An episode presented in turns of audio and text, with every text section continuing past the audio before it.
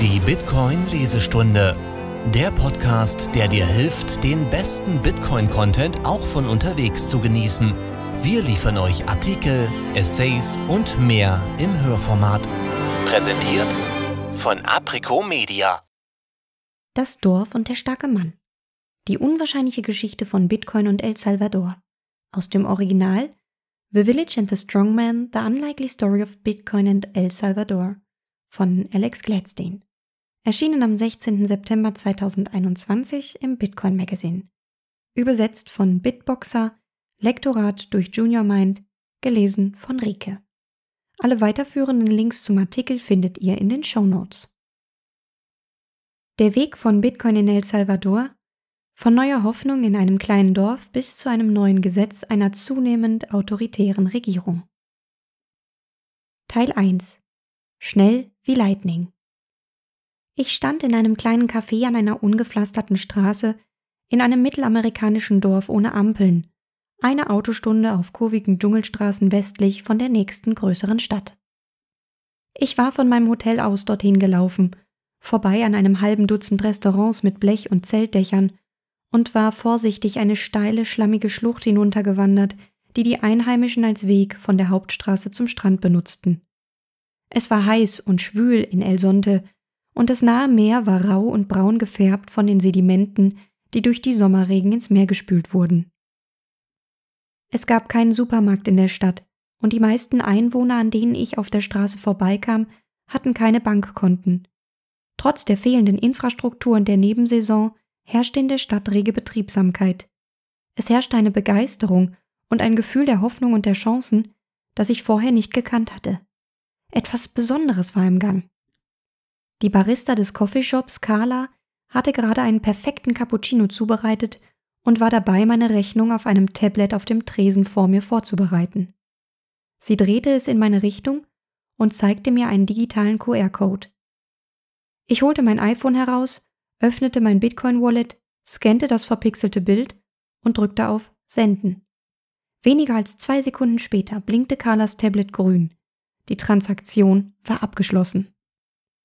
Ich hatte meinen Kaffee sofort bezahlt, ohne das Banksystem zu benutzen. Ich habe das Getränk praktisch mit digitalem Bargeld gekauft. Genauso, als hätte ich mit einem 5 US-Dollar-Schein bezahlt, erfuhr Carla bei der Transaktion nichts über mich. Es gab keine Dritten, die meine persönlichen Daten abgesaugt hätten, keine Social Engineering Programme, die meine Vorlieben kennengelernt hätten, keine Möglichkeit für Unternehmen oder Regierungen, meinen letzten Einkauf zu kennen oder meinen nächsten vorherzusagen. Besser als ein 5 US-Dollar-Schein war, dass wir nicht mit Wechselgeld hantieren mussten. Ich musste weder eine Bank noch ein Finanzunternehmen über meine Reise nach El Salvador informieren. Ich machte mir keine Sorgen, dass meine Kreditkarte nicht funktionieren könnte. In El Sonte kann man einen Blick auf das Potenzial eines globalen Peer-to-Peer-Finanzsystems werfen. Ich war beeindruckt, wie viele Händler Bitcoin akzeptierten, wie einfach es war zu bezahlen und wie vertraut die meisten Menschen mit der Technologie waren. Ich wollte Carla ein Trinkgeld geben, also holte sie ihr Handy heraus und zeigte einen QR-Code von ihrer eigenen Bitcoin-Wallet. Ich scannte ihn und schickte ihr Bitcoin im Wert von 10 US-Dollar, die über das Lightning Network sofort in ihr Portemonnaie übertragen wurden. Ich sagte ihr, dass sie sich mit diesen 25.000 Satoshis, wenn sie sie zehn Jahre lang sparen würde, im Jahr 2031 wahrscheinlich ein Auto kaufen könnte. Carla benutzte Bitcoin erst seit ein paar Monaten, aber sie schien zu verstehen, dass ich keine Scherze machte. Wie die meisten Salvadorianer, selbst diejenigen, die bereits in der Bitcoin-Wirtschaft tätig sind, ist sie sich der neuen Währung noch nicht sicher und bezieht ihr Gehalt immer noch in US-Dollar. Aber sie sagte mir, dass sie ihr Trinkgeld in Bitcoin spart und dass es alles in allem das Risiko wert sei. Fünf Tage nach meinem Gespräch mit Carla trat in El Salvador ein neues nationales Gesetz in Kraft, das Bitcoin neben dem US-Dollar zum gesetzlichen Zahlungsmittel machte. Der Schritt, der am 5. Juni 2021 von Präsident Nayib Bukele verkündet wurde, verblüffte die Welt und sorgte für Schlagzeilen in den größten Medienkanälen. Viele Bitcoin-Enthusiasten hatten vorausgesagt, dass Regierungen eines Tages Bitcoin einführen würden. Aber die meisten dachten, dass der Staat Fiat in Bitcoin umwandeln würde um es als Wertaufbewahrungsreserve in der Bilanz seiner Zentralbank zu halten. Praktisch niemand sah voraus, dass die erste Regierung, die Bitcoin offiziell einführt, es als Zahlungsnetzwerk und als Tauschmittel nutzen würde. Da Bitcoin nun ein gesetzliches Zahlungsmittel ist, müssen die Salvadorianer keine Kapitalertragssteuern zahlen, wenn ihr Bitcoin gegenüber dem US-Dollar an Wert gewinnt, und sie können ihn zur Begleichung von Schulden beim Bankensystem verwenden. Wenn die Regierung mit der Einführung wie versprochen vorankommt, werden sie bald in der Lage sein, mit Satoshi Nakamotos Erfindung überall im Land Waren oder Dienstleistungen zu kaufen. Am Morgen des Inkrafttretens des Gesetzes am 7. September herrschte jedoch Skepsis. Würde die staatliche Chivo-App funktionieren? Würde Lightning ein Teil des Systems sein? Niemand wusste es, denn die von dem jungen Populisten Bukele geführte Regierung hatte die Bürger über die Einzelheiten der Einführung im Unklaren gelassen. Wenige Tage vor Inkrafttreten des Gesetzes gehörte ich zu den vielen, die daran zweifelten, dass es reibungslos ablaufen würde. Ich habe ganz bestimmt nicht geglaubt, dass die Chivo Wallet Funktion, die bis zur letzten Sekunde selbst für Projektinsider ein Geheimnis blieb, Lightning beinhalten würde. Daher war ich am Morgen des Starttages schockiert, als ich eine Nachricht von einem salvadorianischen Freund erhielt, der mir mitteilte, dass sie es irgendwie hingekriegt hatten. Er gab mir seine Lightning-Adresse und ich schickte ihm 5 US-Dollar in Bitcoin. Der Betrag wurde sofort von Kalifornien nach El Salvador überwiesen, wobei die Gebühren so gering waren, dass mein Wallet sie als 0 US-Dollar anzeigte. Wenige Augenblicke später verwendete mein Freund das Chivo Wallet, um mir die 5 US-Dollar zurückzuschicken, wiederum praktisch ohne Gebühren. Vergleichen Sie dies mit der typischen Erfahrung eines Salvadorianers, der versucht, eine Überweisung aus den USA über Western Union zu erhalten, wo man möglicherweise in einen Bus steigen, eine Stunde in der Schlange warten und ein intensives KYC-Verfahren durchlaufen muss, nur um aufgrund von räuberischen Gebühren 92 von 100 US-Dollar zu erhalten. Die humanitären Auswirkungen, die Lightning-Apps für die Salvadorianer haben könnten, sind enorm.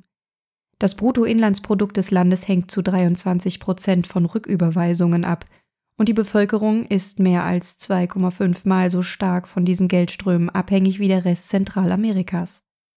Die Gelder stammen hauptsächlich aus den USA, wo mehr als zwei Millionen Salvadorianer leben und regelmäßig Geld an ihre Familien zurückschicken. Später an diesem Morgen betrat der Journalist des Bitcoin Magazine Aaron van Wirdum ein McDonald's in San Salvador in der Erwartung, dass dieser keine Bitcoin annehmen würde. Zu seiner großen Überraschung präsentierte ihm die Kassiererin einen QR-Code, der ihn zu einer Website mit einer Lightning-Rechnung führte, als er darum bat, in Bitcoin zu bezahlen. Er bezahlte sie sofort und genoss erstaunt sein Desayuno Tipico. Das magische Internetgeld, über das Van Wirdum fast ein Jahrzehnt lang geschrieben hatte, konnte nun als einfaches und schnelles Zahlungsmittel nicht nur bei McDonald's, sondern auch bei Starbucks, Pizza Hut und Wendy's verwendet werden. Van Wirdum führte ein paar Tage später eine weitere Demonstration durch, als er an einem Chivo-Geldautomaten versuchte, 20 US-Dollar abzuheben. Als der QR-Code auf dem Bildschirm des Geldautomaten auftauchte, machte er ein Foto davon und schickte es an einen Freund im Ausland, der dann die Rechnung mit seinem Bitcoin-Wallet bezahlte tausende von Meilen entfernt. Ohne viel Aufhebens spuckte der Automat frische 20 US-Dollar aus. Die einzige Identitätsprüfung, auf die Van Wirdum während der Transaktion traf, war eine einfache Textverifizierung, die er mit einer Telefonnummer, deren SIM-Karte er mit Bargeld von einem Händler in El Salvador gekauft hatte, bestand. Diese Möglichkeit hätte jeden Cypherpunk aus der Mitte der 1990er Jahre umgehauen. Der Starttag verlief durchwachsen. Die Regierung musste Chivo am frühen Morgen vom Netz nehmen, um in letzter Minute Probleme zu beheben, und es wurde erst im Laufe des Tages nach und nach in den App Stores veröffentlicht. Einige Nutzer meldeten Probleme bei der Anmeldung und Analysten entdeckten eine Reihe von Designproblemen. Bedenken über Bugs, Überwachung und Abzocken gab es zuhauf. Der Bitcoin selbst stürzte innerhalb eines Tages um 17 Prozent gegenüber dem US-Dollar ab, was Bukele zu dem Scherz veranlasste, dass er den Dip gekauft hätte, als er bekannt gab, dass der Staat 550 Bitcoin mit öffentlichen Geldern kaufte. Der Betrag, der sich zum Zeitpunkt des Kaufs auf etwa 21 Millionen US-Dollar belief, wurde möglicherweise im Hinblick auf die 21 Millionen Währungspolitik von Bitcoin getätigt. Die Medien weltweit machten sich über den Kauf und den Rest der Einführung lustig, die überall von Wyatt bis zum Wall Street Journal verspottet wurde. Aber letzten Endes funktionierte die Chivo-App doch. Einige der eklatantesten Fehler wurden behoben, sogar mit einem Sinn für Humor. Und die Debatte über die Logistik der Einführung verdeckte das größere Bild. Eine Regierung hatte offiziell damit begonnen, ihre Bevölkerung an ein offenes Geldnetzwerk anzuschließen. Ein bemerkenswertes Ereignis in der geopolitischen Geschichte. So wie England einst Pionierarbeit im Bereich des Zentralbankwesens und des staatlichen Geldes in Form von Banknoten leistete, so war es El Salvador, das mit einer dezentralisierten digitalen Währung als gesetzlichem Zahlungsmittel den Beginn einer vielleicht neuen Ära einläutete. Bukele hätte eine digitale Zentralbankwährung oder eine Partnerschaft mit China anstreben können, entschied sich aber für freie und quelloffene Softwarewährung. Zwei der sichtbarsten Ergebnisse der Umsetzung des Bitcoin-Gesetzes sind die staatlich betriebene Chivo-App, die jeder Salvadorianer herunterladen und dann seine nationale ID-Nummer verwenden kann, um 30 US-Dollar Bitcoin zu erhalten, die ihm von der Regierung geschenkt wurden. Und die Chivo-Geldautomaten, von denen es anscheinend fast 200 geben wird, die in El Salvador und an Orten in den USA aufgestellt sind und an denen die Bürger kostenlos Chivo-Guthaben in US-Dollar umtauschen können. Bitcoin-Befürworter und Kritiker waren gleichermaßen überrascht, als die Regierung Bukele bekannt gab, dass die Einführung nur drei Monate nach der ersten Ankündigung des Gesetzes beginnen würde. Politisch gesehen verfügt Bukeles Partei Neue Ideen über eine Mehrheit im Parlament und war in der Lage, das Gesetz trotz der Proteste der Opposition schnell zu verabschieden. Technologisch gesehen hatte dies jedoch noch kein Land zuvor getan. Allmählich tauchten Details auf, dass im Juli und August eine Reihe von Unternehmen von Athena über OpenNode und BitGo bis hin zu Ibex Mercado die Bukele-Regierung bei der Erstellung, Vermarktung und Aktivierung der Chivo Wallets Chivo Geldautomaten und Händlerbeziehungen im ganzen Land unterstützt haben. Die Regierung gibt an, rund 223 Millionen US-Dollar zur Finanzierung der Bitcoin-Einführung bereitgestellt zu haben, die alle aus Mitteln der Zentralamerikanischen Entwicklungsbank stammen. In den letzten drei Monaten hat die Bukele-Regierung auf intransparente Weise gehandelt. Bis zur letzten Sekunde wusste niemand, welche Unternehmen mit dem Bau der Apps, Geldautomaten und des Backends beauftragt wurden. Niemand weiß, was die Regierung mit dem gekauften Bitcoin machen wird. Niemand weiß genau, wie der 150 Millionen US-Dollar Treuhandfonds funktionieren wird, der eingerichtet wurde, um Bürgern, die ihre Bitcoin gegen US-Dollar tauschen wollen, Liquidität zu verschaffen. Anstatt diese Details auf herkömmliche Weise mitzuteilen, lässt Bukele sie gelegentlich live über seinen Twitter-Account durchsickern und verkörpert damit digitalen Populismus. Zeitgleich mit dem Inkrafttreten des Bitcoin-Gesetzes kündigte Bukele an, mehr als 100 Richter zu entlassen. Der oberste Gerichtshof, den Bukele Anfang des Jahres mit seinen eigenen Anhängern besetzt hatte, entschied außerdem, dass er 2024 für eine weitere Amtszeit als Präsident kandidieren kann, was gegen die Verfassung verstößt. Die Human Rights Foundation, bei der ich beschäftigt bin, war eine von vielen internationalen Organisationen, die Bukeles antidemokratische Maßnahmen scharf kritisiert haben. Der Widerspruch ist frappierend. Auf der einen Seite gibt eine Regierung ihrem Volk eine neue Währung, die nicht entwertet, zensiert oder auch nur im entferntesten beschlagnahmt werden kann. Auf der anderen Seite folgt dieselbe Regierung dem Plan, den Hugo Chavez in den 2000er Jahren in Venezuela zur Konsolidierung der Macht verwendete nur viel schneller. Die Situation ist voller Widersprüche. Eine friedliche, dörfliche Basisbewegung, die in El Sonte begann, inspirierte ein nationales, von oben aufgezwungenes Gesetz. Eine Regierung, die immer mehr Teile der salvadorianischen Gesellschaft kontrollieren will, drängte auf Geld, das sich der Kontrolle der Regierung entzieht. Ein populistischer Führer erzwang ein Gesetz, dass in einem Land wie den USA, wo das Finanzsystem ein so hohes Maß an Kontrolle über die gewählten Politiker ausübt, keine Chance gehabt hätte. Diese Paradoxien machen eine schnelle Analyse schwierig. Es ist kein Schwarz-Weiß-Bild. Wird die Welt in zehn Jahren auf das Bitcoin-Gesetz als ein gescheitertes Experiment oder als eine visionäre Entscheidung zurückblicken? Das wird nur die Zeit zeigen. In der Zwischenzeit werden die Debatten über die Einführung von Bitcoin zwischen Befürwortern und Bremsern weitergehen. Bei näherem Hinsehen scheint es fast unmöglich, dass ausgerechnet El Salvador das erste Land sein würde, das eine Finanztechnologie der nächsten Generation wie Bitcoin einführt. Aber in den Geschichtsbüchern wird dieser Anspruch nicht von Japan, den USA, Deutschland oder sogar Brasilien erhoben werden. Stattdessen werden Studenten in Jahrzehnten über El Salvador lesen oder, wie der Name des Landes aus dem Spanischen übersetzt lautet, der Erlöser. Teil 2 Ein unwahrscheinlicher Ort für eine finanzielle Revolution. Das zwischen Guatemala und Honduras gelegene El Salvador, das kleinste und am dichtesten besiedelte Land Zentralamerikas, mit einem durchschnittlichen Pro-Kopf-Bruttoinlandsprodukt von rund 3500 US-Dollar, ist ein höchst unwahrscheinlicher Ausgangspunkt für eine finanzielle Revolution. Und doch sind die Baristas, Pupusa-Verkäufer und Surflehrer im Dorf El Sonte mit dem Konzept und der Verwendung von Bitcoin vertrauter als die meisten Titanen an der Wall Street und im Silicon Valley und haben ein viel tieferes Verständnis davon, was Bitcoin ist als die meisten Vertreter der Zentralbanken oder die CEOs der Fortune 500 Unternehmen. Wie ein Land, in dem das monatliche Durchschnittseinkommen weniger als 300 US-Dollar beträgt, es geschafft hat, alle Industriemächte der Welt hinter sich zu lassen und als erstes das Lightning-Netzwerk als nationales Zahlungssystem einzuführen, scheint der Stoff für einen Hollywood-Film zu sein. Aber wie man so schön sagt, ist die Wahrheit seltsamer als die Fiktion. Historisch gesehen hat El Salvador ein ähnliches Schicksal erlitten wie viele Länder des globalen Südens. Trotz reicher landwirtschaftlicher Ressourcen muss das Land Lebensmittel importieren.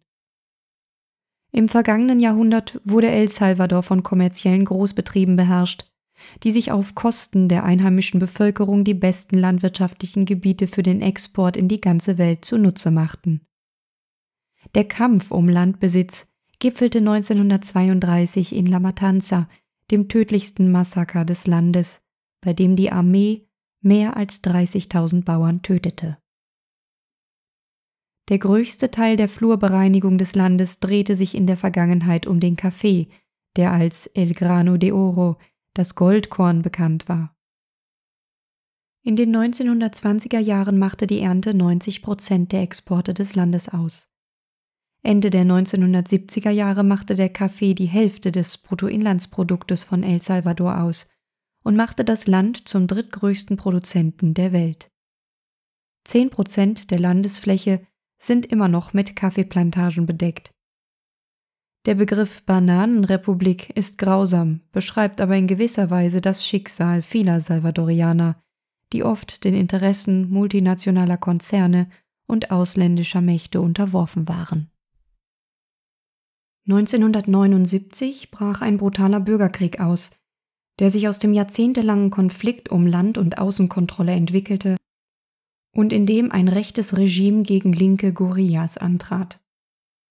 Die Salvadorianer wurden Opfer eines Stellvertreterkonflikts zwischen den USA und der UdSSR im Kalten Krieg. Die USA unterstützten das salvadorianische Regime mit Waffen und Geld, um Revolutionäre abzuwehren, die Land von ausländischen Konzernen zurückfordern wollten. Die offizielle amerikanische Darstellung lautete, dass diese Gorillas Teil eines kommunistischen Komplotts waren, das von der UdSSR, Kuba und der DDR unterstützt wurde. Und tatsächlich hatten die Sowjets die linksradikale FLMN viele Jahre lang mit Waffen und Ausbildung unterstützt. Am Ende der Carter-Regierung reagierte die USA mit der Unterstützung der größten Aufstandsbekämpfungskampagne seit dem Vietnamkrieg. Das salvadorianische Regime war äußerst brutal wurde aber von den USA in seinem Krieg gegen den marxistischen Terror ständig unterstützt. Im Jahr 1980 wurde Erzbischof Oscar Arnulfo Romero, der seine Plattform genutzt hatte, um die Junta zu kritisieren und sie aufforderte, die Unterdrückung zu beenden, während einer privaten Messe ermordet. Die Erschießung wurde von Roberto d'Aubusson, auch bekannt als Blowtorch Bob, nach einer seiner bevorzugten Foltermethoden inszeniert, der die School of Americas, ein berüchtigtes militärisches Ausbildungszentrum in Fort Benning, Georgia, absolviert hatte. Nach dem Mord breitete sich die Gewalt krebsartig landesweit aus. Die USA gaben dem salvadorianischen Regime in den 1980er Jahren schließlich 5 Milliarden US-Dollar, um den Kommunismus in Schach zu halten. Der Geldfluss wurde 1980 vom scheidenden Jimmy Carter kurzzeitig eingefroren, nachdem das Regime drei amerikanische Nonnen und eine US-Missionarin vergewaltigt und ermordet hatte, wurde aber kurz vor dem Amtsantritt von Ronald Reagan wieder aktiviert. Als die Entscheidung, die Unterstützung zu verlängern, öffentlich in Frage gestellt wurde, verteidigte Reagans politische Beraterin Jean Kirkpatrick den Schritt mit den Worten, die Nonnen seien nicht nur Nonnen, sondern auch politische Aktivisten. In den frühen 1980er Jahren flossen mehr US-Hilfsgelder und militärische Unterstützung nach El Salvador als in jedes andere Land außer Israel oder Ägypten. Das Personal der US-Botschaft in San Salvador hatte die gleiche Größe wie das Personal in Neu-Delhi, obwohl es für ein Land zuständig war, das 200 Mal kleiner war. El Salvador war in den Augen Washingtons eine wichtige Verteidigungslinie gegen den sowjetischen Einfluss. Der zwölfjährige Bürgerkrieg zerstörte die Infrastruktur des Landes und warf Produktion, Handel, landwirtschaftliche Erzeugung und den Lebensstandard um Jahrzehnte zurück. So betrug die Kaufkraft der Salvadorianer in den Städten 1998 nur noch ein Drittel des Wertes von 1980. Für einen Krieg, der zum Teil ein Konflikt um die Verteilung von Reichtum und Land war, bestand die Tragödie darin, dass die Ungleichheit und die Reallöhne nach dem Krieg schlechter waren als vor dem Krieg. Mehr als eine Million Menschen wurden vertrieben und mehr als 75.000 wurden getötet, oft auf barbarische Weise als Warnung für die übrige Bevölkerung. Nach Angaben einer UN-Wahrheitskommission wurden etwa 85 Prozent der Opfer von paramilitärischen Gruppen und Todesschwadronen ermordet, die von den USA unterstützt wurden. Historiker graben immer noch die Überreste derjenigen aus, die in den frühen 1980er Jahren von den USA unterstützten Streitkräften getötet wurden, unter anderem am Ort eines grausamen Vorfalls in El Mosote. In dieser bergigen Gegend mit kleinen Dörfern wurden im Dezember 1981 mehr als 900 Menschen vom Atlakatl-Bataillon massakriert, einer bewaffneten Spezialeinheit, die auf amerikanischem Boden ausgebildet worden war. 248 der Toten waren Kinder im Alter von weniger als sechs Jahren. Es gilt als das größte Massaker in der modernen lateinamerikanischen Geschichte und als zentrale Parabel des Kalten Krieges. Die Berichte aus erster Hand über El Mozote sind schmerzhaft zu lesen. Die unsägliche Grausamkeit der marodierenden Soldaten wird in einem Bericht der New York Times anschaulich dargestellt der von einem Journalisten verfasst wurde, der das Gebiet einige Wochen nach der Gräueltat besuchte. Und dennoch bescheinigte Reagan einige Monate später dem US-Kongress, dass, Zitat, obwohl weiterhin ernste Probleme bestehen, wir zu dem Schluss kommen, dass die Regierung von El Salvador konzertierte und bedeutende Anstrengungen unternimmt, um die international anerkannten Menschenrechte einzuhalten. Zitat Ende.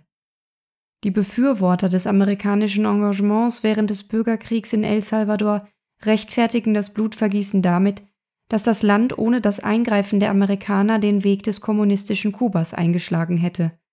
Aber 75.000 Menschenleben und 15 Jahre verlorener wirtschaftlicher Aktivität sind ein hoher Preis, der zu zahlen war. In den letzten 25 Jahren hat sich El Salvador erholt, aber es gibt nach wie vor keinen stabilen Rechtsstaat, und das Land ist nach wie vor von einem außerordentlichen Maß an Gewalt geprägt.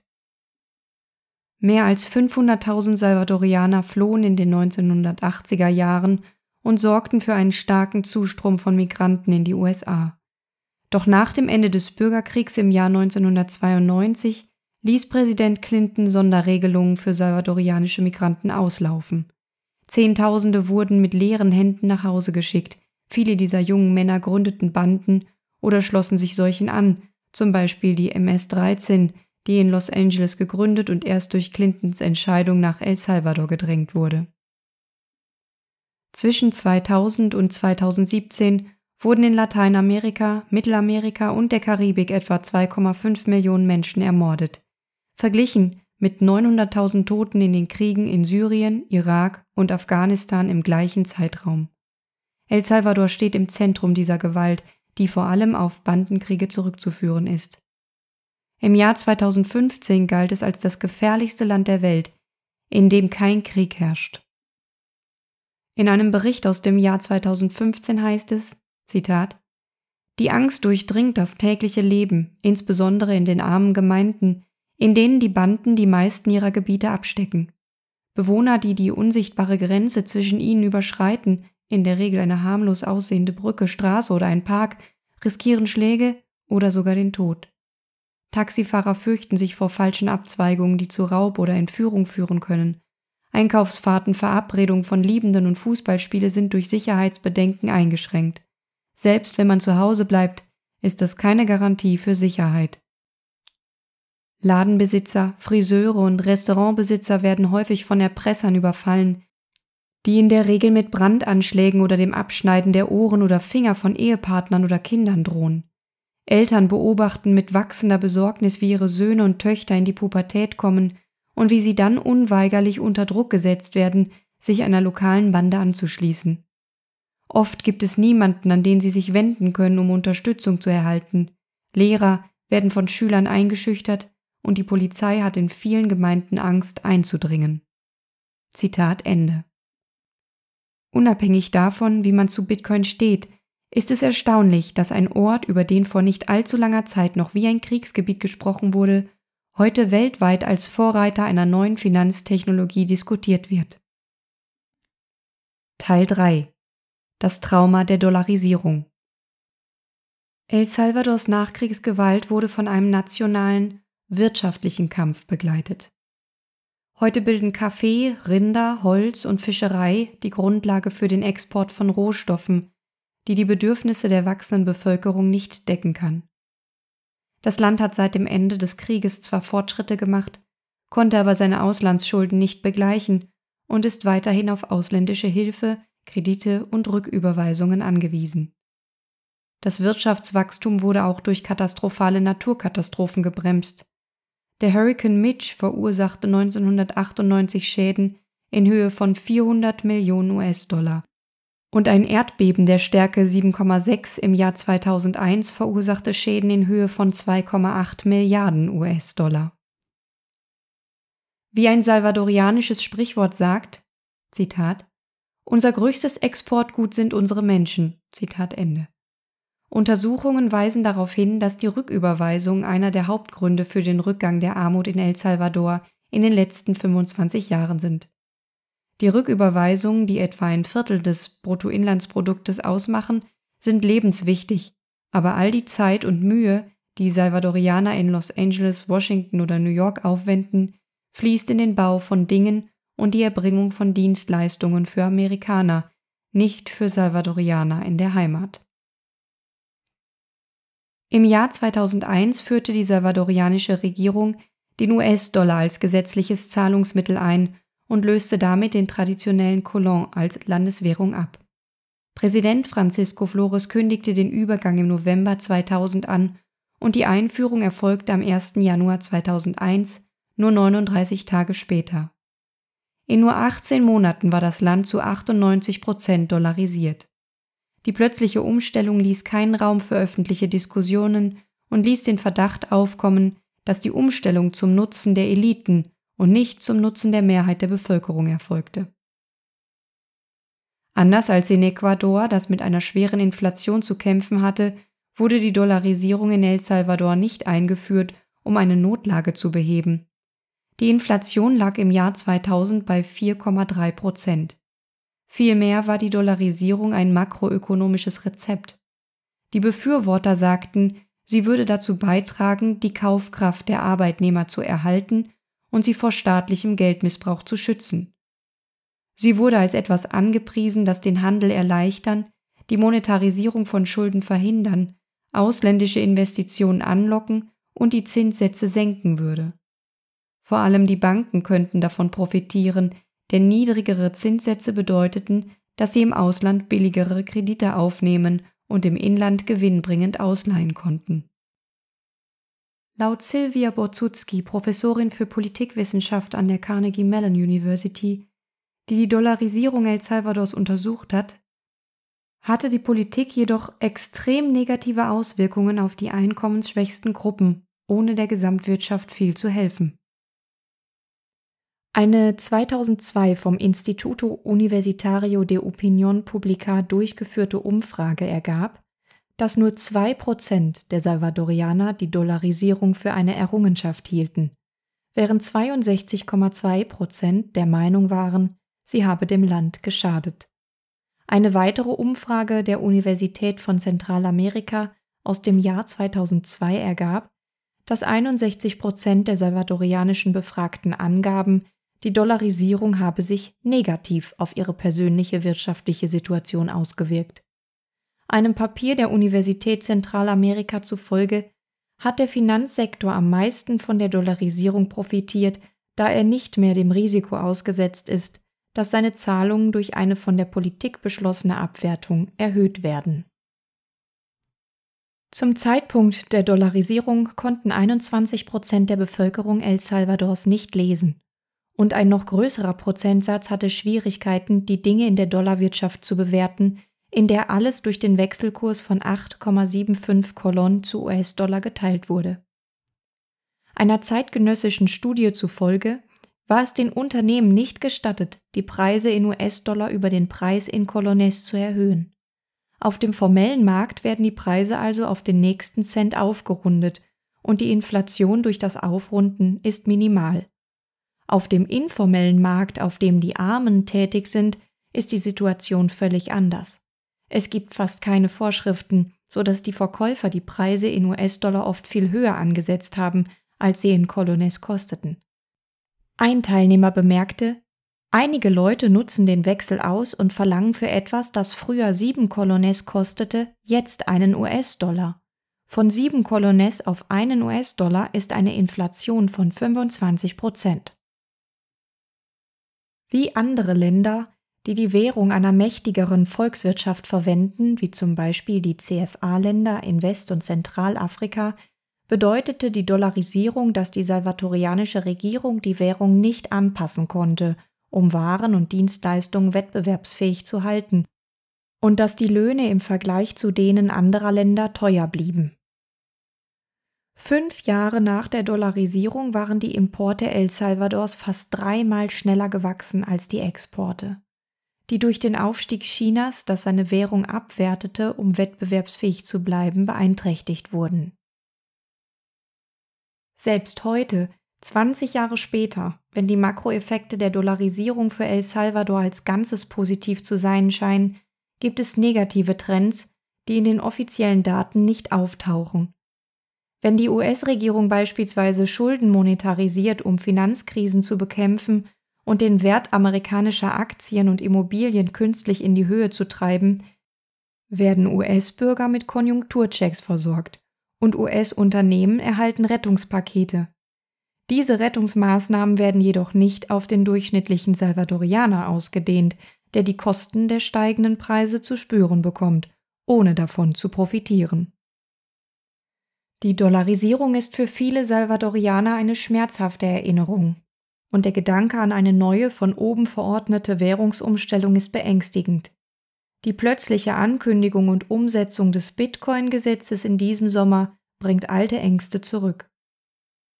Wenn eine Regierung die Währung ändert, ist das normalerweise nicht gut für die Menschen. Wird es dieses Mal anders sein? Teil 4 Das Dorf man könnte sagen, dass die unwahrscheinliche Geschichte der Bitcoin-Adoption in El Salvador vor etwa 15 Jahren begann, noch bevor jemand von Satoshi Nakamoto gehört hatte, als Jorge Valenzuela und Ramon Chimbera Martinez Glück hatten. Sie wuchsen in El Sonte auf, einem Küstendorf mit nicht mehr als 3000 Einwohnern, und erzählten mir, dass es für junge Männer wie sie nur wenige Möglichkeiten gab, etwas anderes zu tun. Ihre Familien lebten seit Generationen in der Gegend, kümmerten sich um den Besitz reicher Grundbesitzer aus der Hauptstadt oder fischten vor der Küste. Mein Vater ist Fischer, Jorges Vater ist Fischer, sagte mir Martinez. Wir leben in einem Naturparadies mit warmem Wetter, gutem Essen und freundlichen Menschen, aber unsere Familien hatten nie wirkliche wirtschaftliche Möglichkeiten.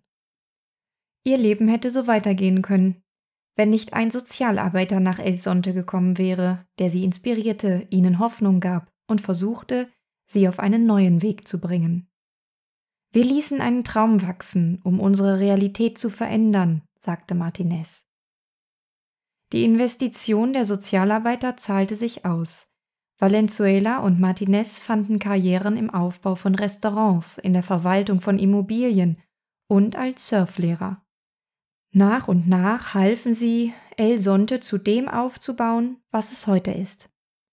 Wir haben gelernt, dass wir zuerst andere Menschen verändern müssen, um unsere Gemeinschaft zu verändern, sagte Martinez.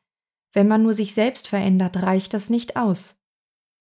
Aber der Weg war hart. Martinez sagte, dass er und Valenzuela zwar von einer Mentorenschaft profitiert hätten, die meisten Menschen um sie herum jedoch nicht.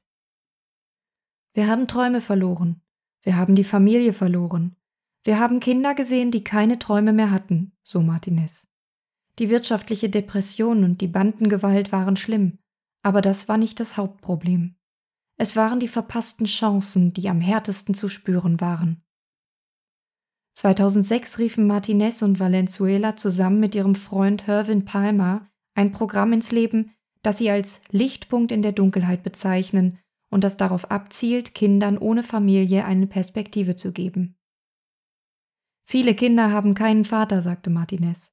Also haben wir ein soziales Netz geschaffen, um das zu ändern und durch die Kinder einen Wandel zu bewirken. Sie waren Mentoren für Kinder, die ihren Weg verloren hatten, und gaben ihnen ein neues Unterstützungsnetzwerk. Im Laufe der Jahre haben es einige von Hunderten von Schülern, mit denen sie gearbeitet haben, auf die Universität geschafft, anstatt in Gangs zu geraten. Sie nannten das Programm Fill Up the Tank of Love. Wir alle haben einen Tank, sagte Martinez, aber er muss voll sein. Das Problem war, dass die Programme von Martinez und Valenzuela vor ein paar Jahren ins Stocken gerieten, da der Geldfluss versiegte. Eines Tages, so Martinez, kam ein Amerikaner mit einer Idee zu den beiden. Nach dem Bürgerkrieg kamen immer mehr Surfer und Rucksacktouristen in die Gegend um El Sonte. Einer dieser Touristen war ein Kalifornier namens Mike Peterson. Als wir Mike zum ersten Mal trafen, so Martinez, war er einer der wenigen, die anfingen, Zeit mit uns Einheimischen zu verbringen und die anfingen, an diese Gemeinschaft zu glauben. Um 2013 begannen die drei ernsthaft zusammenzuarbeiten, um Stipendien, Mentorenschaften und Arbeitsplätze für Jugendliche in der Region zu schaffen. 2019 meldete sich ein anonymer Spender bei Peterson und versprach der Gemeinde eine große Spende unter der Bedingung, dass diese in Bitcoin überwiesen und in El Sonte in einer Kreislaufwirtschaft ausgegeben werden würde. Wir wussten nichts über Bitcoin, sagte Martinez, aber wir sind Träumer und wir haben an Mike geglaubt. Die erste Verkäuferin, die Bitcoin akzeptierte, war Valenzuelas Mutter, die sich Mama Rosa nennt. Im Jahr 2019 begann sie Pupusas gegen Bitcoin an Kinder zu verkaufen, die durch Martinez und Valenzuelas Programme Satoshis für gemeinnützige Arbeit verdient hatten. Eines Abends ging ich mit einer Gruppe von Freunden die Straße in El Sonte hinunter zu Mama Rosas Pupuseria.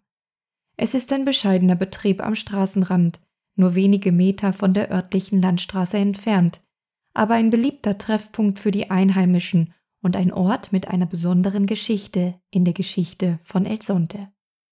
Wir bestellten eine Reihe von Pupusas und bezahlten in Bitcoin. Am Ende unserer Mahlzeit setzte ich mich mit Mama Rosa zusammen und fragte sie, Wie war das, als ihr Sohn sagte, sie solle anfangen, Zahlungen mit dem magischen Internetgeld anzunehmen? Hielt sie ihn für verrückt? Sie lachte. Ich habe ihn nicht für verrückt gehalten, aber ich hatte Bedenken wegen der Währung, sagte sie mir. Das letzte Mal, als die Regierung eine große Währungsumstellung vornahm, hatte sie darunter gelitten. Als ich die Dollarisierung ansprach, zog Mama Rosa eine Grimasse, als hätte sie körperliche Schmerzen. Wir wollten keinen US-Dollar. Wir wollten den Kolon behalten, sagte sie. Nach Beginn der Umstellung hatte sie mit einer erheblichen Preisinflation zu kämpfen. Es war sehr schwierig, sagte sie. Vor diesem Hintergrund war sie sich zunächst nicht sicher, ob sie Valenzuelas Plan folgen sollte. Aber sie glaubte an ihn und begann die neue Währung zu akzeptieren und vor allem einen Teil davon in ihrem Handy-Wallet zu speichern. Heute bewahrt sie ihr gesamtes Einkommen in Bitcoin auf. Sie weiß, dass er unbeständig ist, hat sich aber damit abgefunden. Stolz zeigte sie hinter sich auf einen beeindruckenden Lastwagen, der neben dem Restaurant stand, und erzählte mir, dass sie ihn kürzlich dank des Wachstums ihrer Bitcoin-Ersparnisse kaufen konnte. Als ich sie fragte, ob sie über den Anstieg des Bitcoin-Wertes überrascht sei, lachte sie. Natürlich bin ich überrascht, sagte sie. Ich verdiene Geld. Sie sagte mir, dass sie unglaublich stolz auf ihren Sohn ist, nicht nur weil er kluge und weise Entscheidungen getroffen hat, sondern weil er das Leben so vieler Menschen verbessert. Ich fragte sie, welchen Rat sie ihren Landsleuten geben würde, die Angst vor dem Bitcoin-Gesetz haben. Es gibt viel Misstrauen gegenüber allem Neuen, sagte sie, Hinzu kommt, dass Betrüger die Leute anrufen und versuchen, sie um ihre Bitcoins zu betrügen, indem sie sie auffordern, sie ihnen für eine Ware oder eine Dienstleistung zu schicken und dann verschwinden. Um die Vorteile voll ausschöpfen zu können, brauchen wir Aufklärung und Wissen. Aber letztendlich, sagte sie, gibt es nichts zu befürchten. Es ist nur eine andere Währung. Teil 5 Bitcoin Beach Valenzuela erzählte mir, dass die ursprüngliche Idee hinter Bitcoin Beach wenig mit Geldüberweisungen zu tun hatte. Das Ziel war es, eine Kreislaufwirtschaft zu schaffen. Ein wichtiger Teil der Bemühungen war der Bau des Hope House, eines modernen mehrstöckigen Gebäudes in El Sonte, in dem Unterricht zu Bitcoin stattfinden konnte.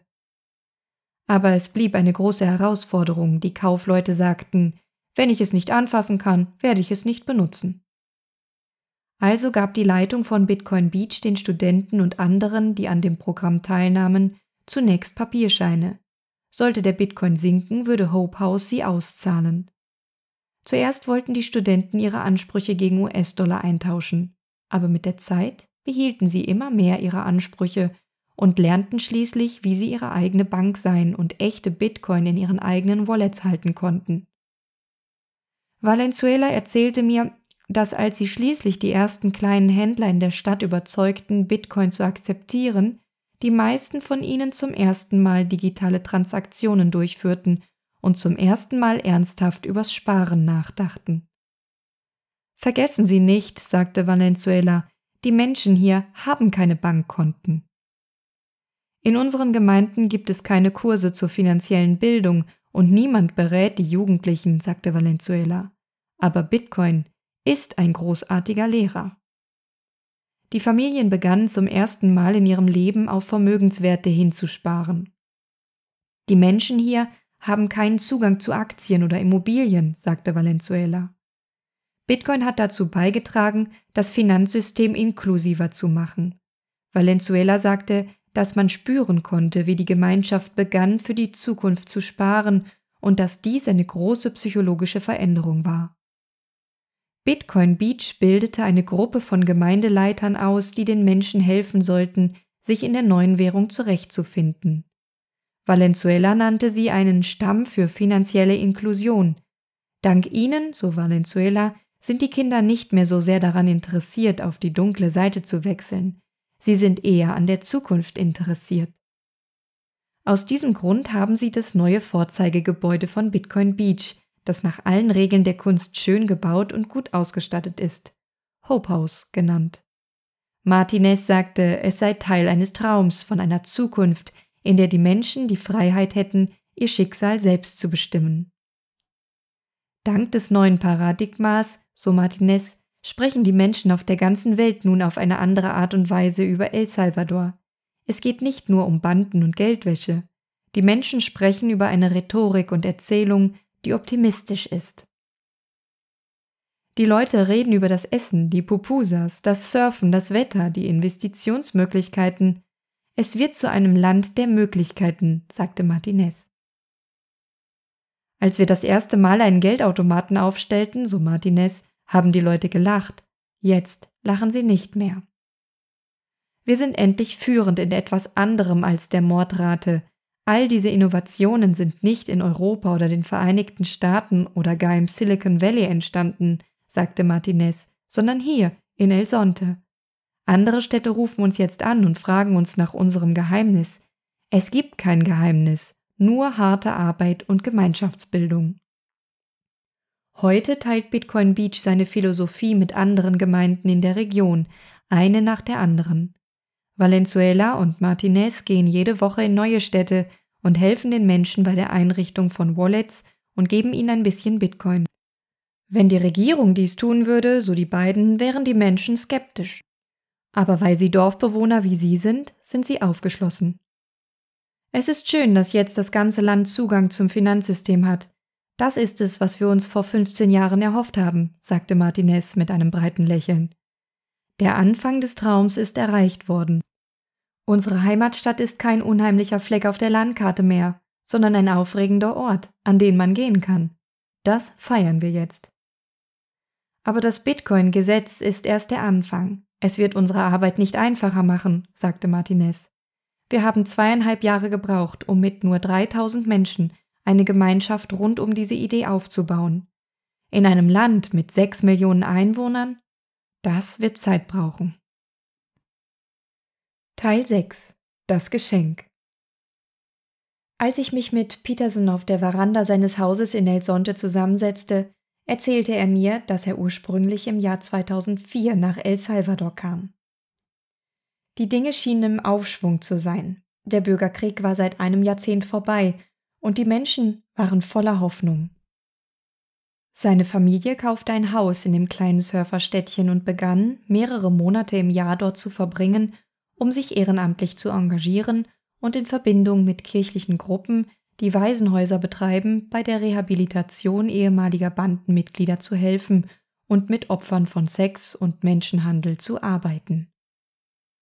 Doch die von der Wall Street ausgelöste große Finanzkrise traf El Sonte und El Salvador hart. Die Banden waren schon vorher ein Problem, sagte er, aber 2008 und 2009 wurde es noch viel schlimmer. Im Jahr 2016 erreichte die Gewalt ihren Höhepunkt. Heute befindet sich gegenüber von Petersons Haus direkt am Strand ein Skatepark. Aber vor ein paar Jahren befand sich auf dem Grundstück noch ein kleines Haus. In der Nacht, in der Donald Trump bei der Wahl 2016 zum US-Präsidenten gewählt wurde, verfolgte Peterson zu Hause die Bekanntgabe der Ergebnisse. Er hörte eine Reihe von Knallgeräuschen und ging nach draußen, um nachzusehen. Er konnte nicht sehen und ging wieder hinein. Doch als er am Morgen auf die Straße ging, sah er, wie die Polizei eine Leiche aus dem Haus gegenüberzog. Sein Nachbar wurde mit 40 Kugeln ermordet, nur einen Steinwurf von dem Haus entfernt, in dem ich saß, als ich fünf Jahre später Peterson interviewte. Das war der dritte Mord innerhalb von drei Wochen in Petersons Wohnblock in El Sonte, sagte er. In dieser Zeit gingen die Menschen nachts nicht mehr aus dem Haus, sagte er, Einige flohen sogar aus dem Land nach Nicaragua oder Guatemala.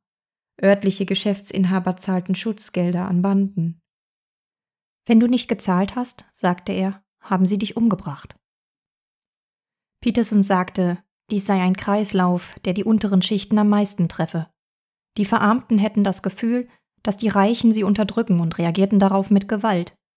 Aber am Ende werde vor allem die Unterschicht verletzt, da nur die Reichen es sich leisten könnten, private Sicherheitsleute zu engagieren. Mitten in all dem arbeitete Peterson in seinem dritten Jahr mit Valenzuela und Martinez an Gemeindeprojekten in El Sonte. Er sagte, dass 10 bis 15 Führungspersönlichkeiten in der Gemeinde aktiv waren und alles vorantrieben, aber er nannte Valenzuela den Quarterback der Operation. Sie blieben unauffällig und arbeiteten während der Jahre 2017 und 2018 weiter. Glücklicherweise ging die Kriminalität auf nationaler und lokaler Ebene in dieser Zeit stark zurück. Aber sie hatten immer noch mit Finanzierungsproblemen zu kämpfen. Im Frühjahr 2019 fragte einer von Petersons Freunden, ob er eine Verbindung zu einem Spender herstellen wolle, der an Bitcoin-Philanthropie interessiert sei. Er sagte, dass er sich über ein Gespräch freuen würde. Er war ein Fan von Bitcoin, hatte aber bis zu diesem Zeitpunkt nie daran gedacht, es in seine Arbeit zu integrieren. Der Spender war anonym, also traf sich Peterson mit seinen Verbindungsleuten. Die Bedingung war, dass eine Spende für die Gemeindearbeit in El Sonte gemacht werden konnte, aber in Bitcoin, und Bitcoin musste in die lokalen Programme integriert werden. Der Spender wollte nicht, dass der Bitcoin in US-Dollar verkauft wird. Er wollte, dass er zirkuliert, Teil der lokalen Philosophie wird und nicht nur ein Reifen ist, durch den man springen muss. Peterson war offen für die Idee, weil das lokale Bankensystem ausbeuterisch, bürokratisch und kaputt war. Es war so schwierig, Geld aus den USA zu überweisen, mit stundenlangen Busfahrten, langen Wartezeiten, hohen Gebühren und unerklärlichen Verzögerungen, die häufig vorkamen. Vor etwa zehn Jahren wollte Peterson ein Auto kaufen, hatte aber Probleme, das Geld für den Kauf von seinem amerikanischen Konto an einem Geldautomaten abzuheben. Die Überweisung dauerte Wochen, und als er schließlich das Geld erhielt, hatte der Autobesitzer das Auto bereits an jemand anderen verkauft. Er merkte an, dass bei dem Versuch von Ausländern, Immobilien zu kaufen und das Gebiet zu erschließen, eine Verzögerung von ein bis zwei Wochen zwischen der Überweisung und der Freigabe des Geldes eintritt, bei der beide Parteien ein Risiko eingehen, so dass Geschäfte oft scheitern. Dies sind jedoch nur geringfügige Unannehmlichkeiten im Vergleich zu den hohen Gebühren, mit denen die verarmten Menschen konfrontiert werden. Sie zahlen immer den höchsten Preis, sagt Peterson. Also entwarf Peterson ein Angebot für den Spender, einschließlich handgezeichneter Diagramme, wie Bitcoin in der Stadt zirkulieren würde, und einen Dreijahresplan für die Einführung. Am Ende des Sommers wurde die Spende bewilligt und Bitcoin Beach begann mit offiziellen Programmen, bei denen Einzelpersonen in Bitcoin für die Reinigung der Gemeinde, die Reparatur von Straßen und die Durchführung von Bauprojekten bezahlt wurden. Peterson nahm auch Kontakt mit dem in Chicago ansässigen Unternehmen Athena auf. Das half, einen Bitcoin-Geldautomaten in die Stadt zu bringen. Dies, so Peterson, machte einen großen psychologischen Unterschied, da die Bewohner es zu schätzen wussten, dass sie Bitcoin bei Bedarf einfach in US-Dollar umtauschen konnten. Im Herbst sagte Peterson, dass Leute aus der Mittelschicht der Hauptstadt an den Wochenenden nach El Sonte fuhren, um Bitcoin am Geldautomaten zu kaufen. Die Dynamik begann sich zu entfalten. Im November 2019 reiste Peterson zu einer Bitcoin-Konferenz in Uruguay, wo er den britischen Podcaster Peter McCormack traf. Er erzählte McCormack, dass er El Sonte besuchen sollte. Peterson war schockiert, als McCormack sagte, das klingt großartig, ich werde diese Woche kommen. Nach seinem Besuch nahm McCormack ein Interview mit Peterson auf, das in seinem beliebten Podcast What Bitcoin Did die Runde machte. Dies sei wichtig gewesen, sagte Peterson, da viele Menschen in der Bitcoin-Community so zum ersten Mal von El Sonte hörten. Im Juli 2020 erschien ein Artikel in Forbes, in dem Bitcoin Beach vorgestellt wurde. Laut Peterson war es das erste Mal, dass El Salvador in einem Finanzmagazin von Weltrang in einem positiven Licht dargestellt wurde. Durch den Forbes-Artikel und McCormicks Podcast erfuhren künftige wichtige Mitarbeiter von El Sonte, darunter Galoy-Gründer Nicholas Bertie, Strike-Gründer Jack Mellers und Square-Produktleiter Miles Sutter, von der Gemeinschaft, was sie zu weiteren Besuchen im Herbst und im darauffolgenden Frühjahr inspirierte. Infolge der Pandemie kam der Tourismus in El Sonte im Jahr 2020 zum Erliegen. Die meisten Hotels schlossen. Bitcoin Beach reagierte mit einem UBI-ähnlichen Programm, bei dem in regelmäßigen Abständen Bitcoin im Wert von 40 US-Dollar an bedürftige Familien verteilt wurden. Wäre eine dieser Zahlungen bis jetzt gespart worden, wäre sie jetzt 400 US-Dollar wert. Bis Ende 2020, so dachten Peterson, Valenzuela und Martinez, könnte nicht nur El Sonte, sondern das ganze Land Bitcoin als Währung nutzen. Sie hatten jedoch nicht mit der aggressiven Einführung gerechnet, die im folgenden Jahr erfolgen sollte. Anfang 2021 fuhr Peterson mit Sutter, Martinez und Valenzuela zu einem Treffen mit dem Tourismusminister in die Hauptstadt. Sie sprachen zwei Stunden lang über die Idee, dass El Salvador eine Bitcoin-Strategie einführen sollte. Peterson erzählt, dass sie es als eine günstige und einfache Idee anpriesen, um das nationale Narrativ von Gangs zu Chancen zu ändern. Sie argumentierten, es sei eine Art Lifehack für internationale Anerkennung. Peterson sagte, dass sie es zu verstehen schienen, aber nur ein bisschen. Im Mai konnte Peterson jedoch spüren, dass sich etwas tat. Anstatt bei der Regierung vorstellig zu werden, kamen Beamte nach El Sonte und sahen sich die Arbeit von Hope House genau an. Im April und Mai besuchten der Vizeminister für Bildung und der Minister für Tourismus die Einrichtung persönlich. Peterson sagte, dass der Übergang seit der Ankündigung des Bitcoin-Gesetzes im Juni nicht gerade rosig verlaufen sei. Die Salvadorianer sind misstrauisch gegenüber einem Vorhaben einer Zentralregierung, die eine lange Geschichte der Korruption hat. Was die starke nationale Opposition gegen das Bitcoin-Gesetz angeht, sagte Peterson, dass die Menschen im Allgemeinen Bitcoin nicht verstehen und sich im Dunkeln tappend und alleingelassen fühlen und glauben, dass das neue Programm benutzt wird, um die Öffentlichkeit zu bestehlen eine berechtigte Sorge, wenn man bedenkt, dass die letzten drei salvadorianischen Präsidenten das Land geplündert haben. Peterson sagte, dass die Menschen auch skeptisch gegenüber der Geschichte von El Sonte sind. Es ist selten oder sogar nie vorgekommen, dass anonyme Personen in El Salvador große Spenden machen, sodass die Gründungsspende an Bitcoin Beach mit viel Misstrauen betrachtet wird. Petersons Antwort lautet, wenn jemand ein Betrugssystem hätte aufziehen wollen, hätte er dann mit zwei Salvadorianern, die nicht zur Schule gegangen sind, und einem ausländischen Computeranalphabeten in einem kleinen Dorf angefangen? Nein, man würde in der Hauptstadt anfangen. Trotz der landesweiten Skepsis geht Peterson davon aus, dass sich Bitcoin in den nächsten Jahren gut durchsetzen wird. Es ist typisch für eine Technologie, dass sie in den Entwicklungsländern anspringt und schneller angenommen wird, zum Beispiel von Festnetztelefonen direkt zu Handys, sagte er. Vor allem, weil Bitcoin keine großen Kapitalinvestitionen oder eine riesige neue Infrastruktur über die Geldautomaten hinaus erfordert. Alles ist Software. Der Sprung kann gelingen, weil die Leute bereits Telefone haben. Peterson glaubt, dass das Bitcoin-Gesetz auf lange Sicht vier große Auswirkungen haben wird. Erstens, indem es eine Kultur des Sparens schafft.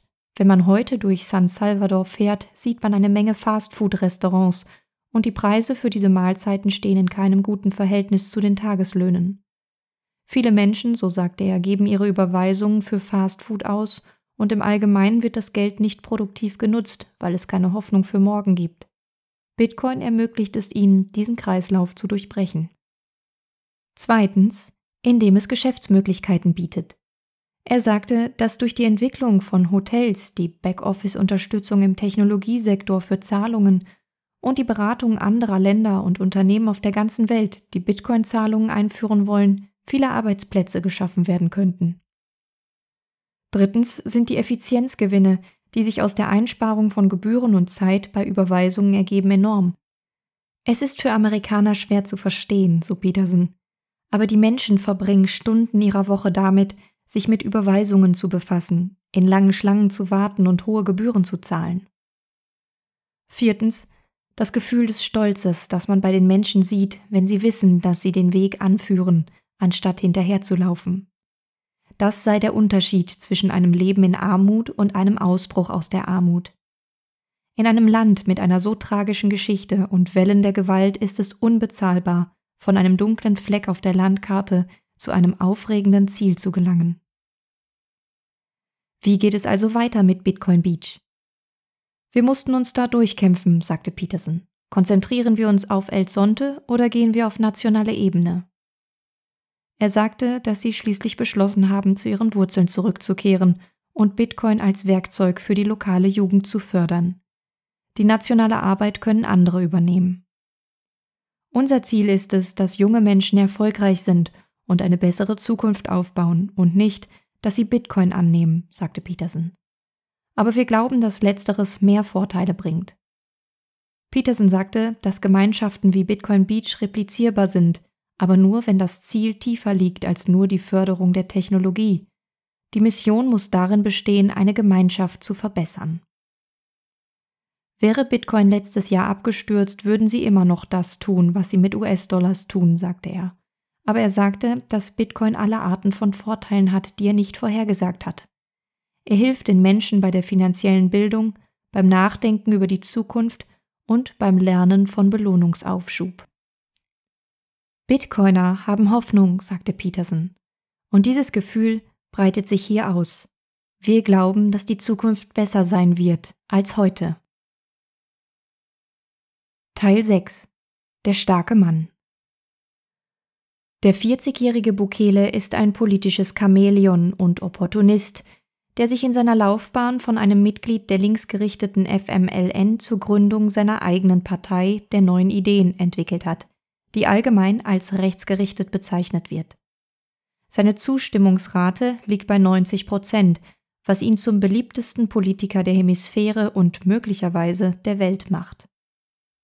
Bukele verdankt seine Popularität zu einem großen Teil der Wahrnehmung, dass er dazu beigetragen hat, die Kriminalität zu bekämpfen und neue Infrastrukturen aufzubauen, um das Land sicherer und attraktiver zu machen.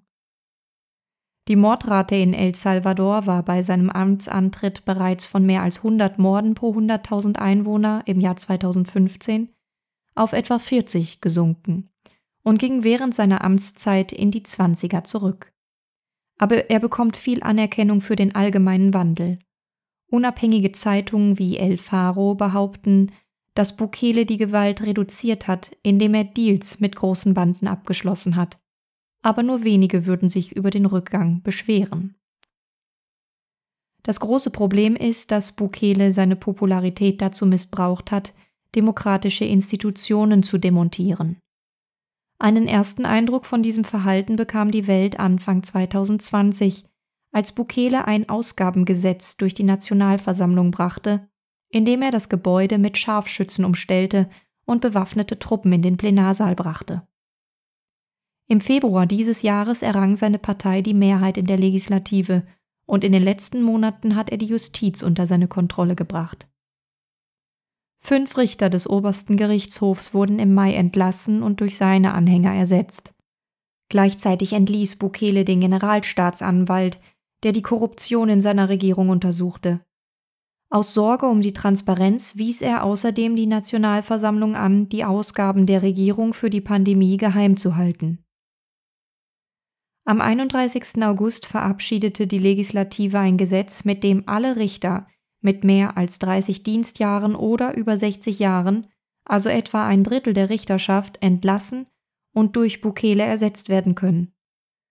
Einige dieser Richter untersuchten Kriegsverbrechen, die in den 1980er Jahren von der Regierung an der Zivilbevölkerung begangen wurden, darunter die Gräueltaten in El Mozote. Wenn die Verfahren eingestellt werden, ist es möglich, dass niemand für das, was dort geschah, zur Rechenschaft gezogen wird.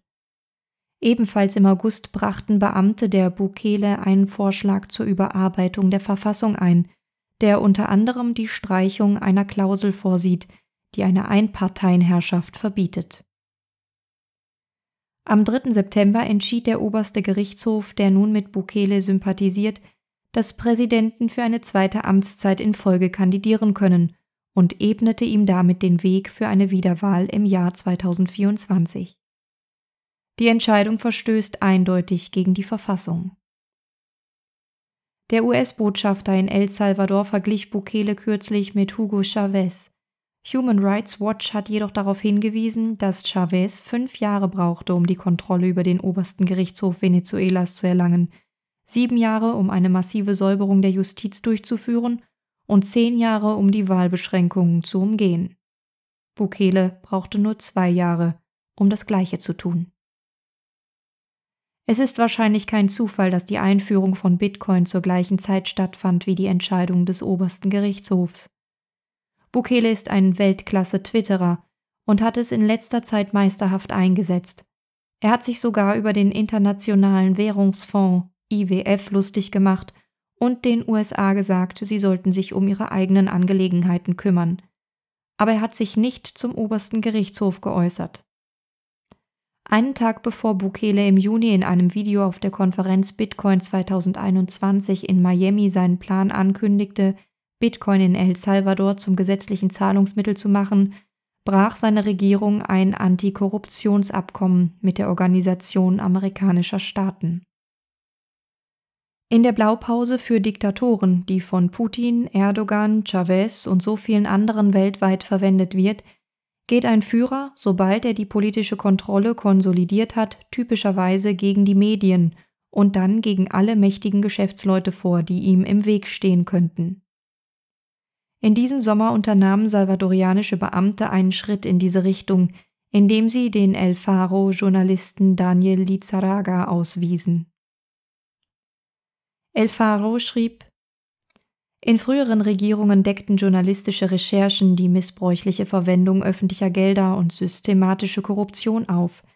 Diese Ermittlungen führten unter anderem zur strafrechtlichen Verfolgung von Korruptionsfällen auf den höchsten Regierungsebenen und zur Diskreditierung der beiden wichtigsten politischen Parteien, die diese Handlung vertuschten. Diese Ermittlungen ebneten den Weg für Bukele und seine Partei. Die Zeitung argumentiert, dass er versucht, genau die Institutionen auszuschalten, die es ihm ermöglicht haben, dorthin zu gelangen, wo er heute steht. Als ich mit dem Redakteur von El Faro, Carlos Dada, telefonierte, sagte er mir, dass ein Land wie die Schweiz oder Deutschland mit Bitcoin hätte experimentieren sollen.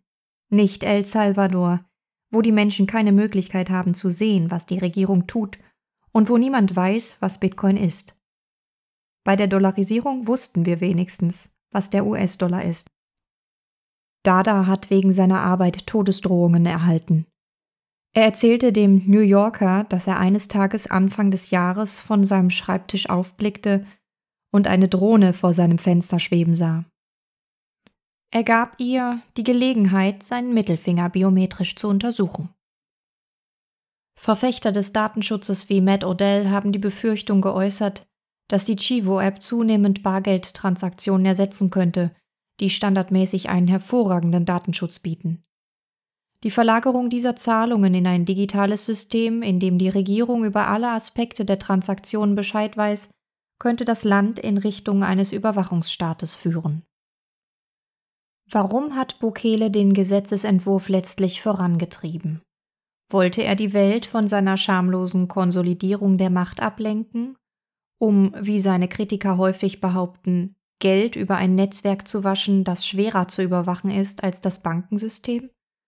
Oder um zu versuchen, die Bürger in sein Chivo-System einzubinden, wo er sie besser überwachen und kontrollieren kann? Wollte er sich einen Notfallplan zurechtlegen, falls ihm die internationalen Kreditgeber den Geldhahn zudrehen? Vielleicht, wie seine Anhänger sagen, um in einem digitalen Wettrüsten die Nase vorn zu haben, das Land zu modernisieren und Investitionen und Talente anzuziehen? Oder ging es ihm einfach darum, El Salvador und seine eigene Person auf die internationale Landkarte zu setzen? Eine Mischung aus diesen Gründen ist möglich. Aber eines ist sicher. Bukele ist heute international viel bekannter als noch vor sechs Monaten und ist jetzt der bekannteste Führer in Zentralamerika. Geopolitisch gesehen steht ein IWF-Kredit in Höhe von einer Milliarde US-Dollar für El Salvador an, und die USA und andere internationale Organisationen könnten versuchen, Bukele zu Zugeständnissen zu zwingen, bevor das Geld freigegeben wird. Sie ziehen es vor, dass er sich an den Washingtoner Konsens hält und nicht einen Trend zum Nakamoto-Konsens einleitet. Ob sich diese Zugeständnisse auf die Aushöhlung der Demokratie oder die Förderung von Bitcoin beziehen, ist noch nicht klar. Kurz nach der Verabschiedung des Bitcoin-Gesetzes hat die beiden Administrationen elf Salvadorianer, die Bukele nahestehen, wegen Korruption sanktioniert. Und am 5. September veröffentlichte das US-Außenministerium eine Pressemitteilung, in der Bukele beschuldigt wurde, die Demokratie zu untergraben. Kritiker sagen, dass Bukele Bitcoin als Mittel zur Bekämpfung der US-Sanktionen einsetzen wird. Doch wie The Economist feststellte, ist es unwahrscheinlich, dass die USA Bukele zu stark unter Druck setzen werden. Biden sieht sich mit einer Einwanderungskrise konfrontiert, und die Instabilität in El Salvador könnte den Zustrom von Migranten in die USA verstärken und dem Weißen Haus politische Probleme bereiten. Am 27. August machte die US-Regierung der salvadorianischen Armee ein militärisches Geschenk, darunter acht Hubschrauber. Am 8. Juni, als das Bitcoin-Gesetz von der salvadorianischen Legislative verabschiedet wurde, nahm Bukele an einem von dem Investor und Unternehmer Nick Carter organisierten Twitter-Space teil und beantwortete Fragen von mehr als 20.000 Zuhörern. Ich hatte die Gelegenheit, ihm zwei Fragen zu stellen. Erstens, würden die Salvadorianer jedes beliebige Wallet verwenden können oder wären sie gezwungen, das Chivo Wallet zu benutzen? Er sagte, sie hätten die Wahl. Außerdem fragte ich, ob der Staat plane, mit seinen natürlichen Ressourcen Bitcoin-Mining zu betreiben. Zu letzterem sagte er zunächst Nein, begann dann aber schnell die Idee zu beschreiben, Vulkane zum Bitcoin-Mining mit El Salvadors gestrandeter, das heißt nicht anders nutzbarer geothermischer Energie zu nutzen. Am nächsten Tag postete Bukele ein Video, das an einem geothermischen Standort aufgenommen wurde und erklärte, der Staat bereite sich darauf vor, Bitcoin mit 95 Megawatt 100% sauberer Energie zu schürfen. Später veröffentlichte er Skizzen einer futuristischen Bitcoin-Mining-Anlage. Wenn seine Regierung in der Lage ist, diese Anlagen effektiv einzurichten, könnte dies eine nicht vom IWF finanzierte Einnahmequelle und einen Weg zur Finanzierung der Entwicklung bieten, den andere Schwellenländer nachahmen könnten. Trotz der Vorteile, die das Bitcoin-Gesetz für den Einzelnen die Verbesserung der Überweisungen und die Bekanntmachung El Salvadors mit sich bringt, ist es vielleicht die unpopulärste Maßnahme, die Bukele seit seinem Amtsantritt ergriffen hat. Laut einer kürzlich von der Universidad Centroamericana José Simeón Cañas durchgeführte Umfrage sind rund 95 Prozent der Salvadorianer der Meinung, dass die Akzeptanz nicht verpflichtend sein sollte, und eine Mehrheit ist der Meinung, dass die Regierung keine öffentlichen Mittel für Bitcoin verwenden sollte, wobei sieben von zehn der Meinung sind, dass das Gesetz gekippt werden sollte. Die Umfrage zeigte auch, wie wenig die Salvadorianer über Bitcoin wissen. 43 Prozent sagten, sie hielten es für eine physische Währung und 20 Prozent sagten, dass ein Bitcoin ein US-Dollar oder weniger wert sei. Als ich am 1. September an einer Demonstration gegen das Bitcoin-Gesetz in der Innenstadt von San Salvador teilnahm, erlebte ich diesen Mangel an Wissen aus erster Hand und wurde auch an das autoritäre Verhalten von Bukele erinnert. An diesem Morgen verhaftete die Polizei Mario Gomez, einen Informatiker, der sich in den sozialen Medien sehr kritisch über das Bitcoin-Gesetz geäußert hatte. Er wurde später freigelassen, aber die Aktion war ein klarer Einschüchterungsversuch. Bei dem Protest traf ich die Vorsitzende der salvadorianischen Gewerkschaft für Justizbedienstete. Sie erzählte mir, dass die Menschen Angst haben, ihre Freiheit zu verlieren und dass sie immer noch von der Dollarisierung gezeichnet sind. Sie sagte, dass viele Familien immer noch keinen Internetzugang haben und dass, trotz des iPhones in ihrer Hemdtasche, sogar einige Menschen in der Hauptstadt Schwierigkeiten haben, online zu gehen. In den ländlichen Gegenden gäbe es sogar noch weniger Verbindungen, sagte sie. Die Opposition wiederholte dieses Argument immer wieder, dazu sollte erwähnt werden, dass es in El Salvador insgesamt etwa anderthalb Handys pro Person gibt, dass praktisch jeder in El Sonte ein Telefon hat und dass zwei Drittel des Landes soziale Medien nutzen. Unabhängig davon, sagte sie, wird das Gesetz die ein Prozent begünstigen. Die Demonstranten behaupteten, sie seien gegen das Gesetz, nicht gegen die Technologie und gaben zu oder verdeutlichten durch ihre Aussagen, dass sie sehr wenig über Bitcoin wussten. Wenn man das Ermächtigungspotenzial von Bitcoin nicht versteht, dann würde man natürlich denken, dass die 200 Millionen US-Dollar, die für das Projekt ausgegeben wurden, eine Geldverschwendung sind, die anderswo eingesetzt werden sollte, um den Menschen zu helfen. Die Bedenken der Demonstranten über Bukeles mangelnde Transparenz und fehlende Konsultation der Bevölkerung im Zusammenhang mit der Bitcoin-Einführung sind legitim und wichtig. Tatsache ist, dass bis vor kurzem nur sehr wenige Salvadorianer von Bitcoin gehört hatten und die meisten nicht das geringste darüber wissen. Die Menschen haben also Angst und denken, dass es sich um ein Instrument zur Geldwäsche handelt. Das Gesetz öffnet die Tür für noch mehr böse Menschen, die davon profitieren können, sagte mir die Gewerkschaftsführerin.